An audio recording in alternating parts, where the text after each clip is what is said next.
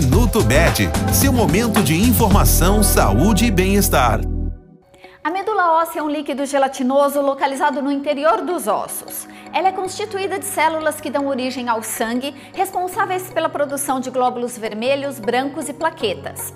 A doação de medula óssea é importante para o tratamento de pacientes com leucemia, linfomas, anemias graves, imunodeficiências e outras 70 doenças relacionadas ao sistema sanguíneo e imunológico. Em alguns casos, o transplante é a única possibilidade de cura para o paciente. Durante a semana de mobilização nacional para a doação de medula óssea, que acontece de 14 a 21 de dezembro, são desenvolvidas atividades de esclarecimento e incentivo à doação de medula óssea.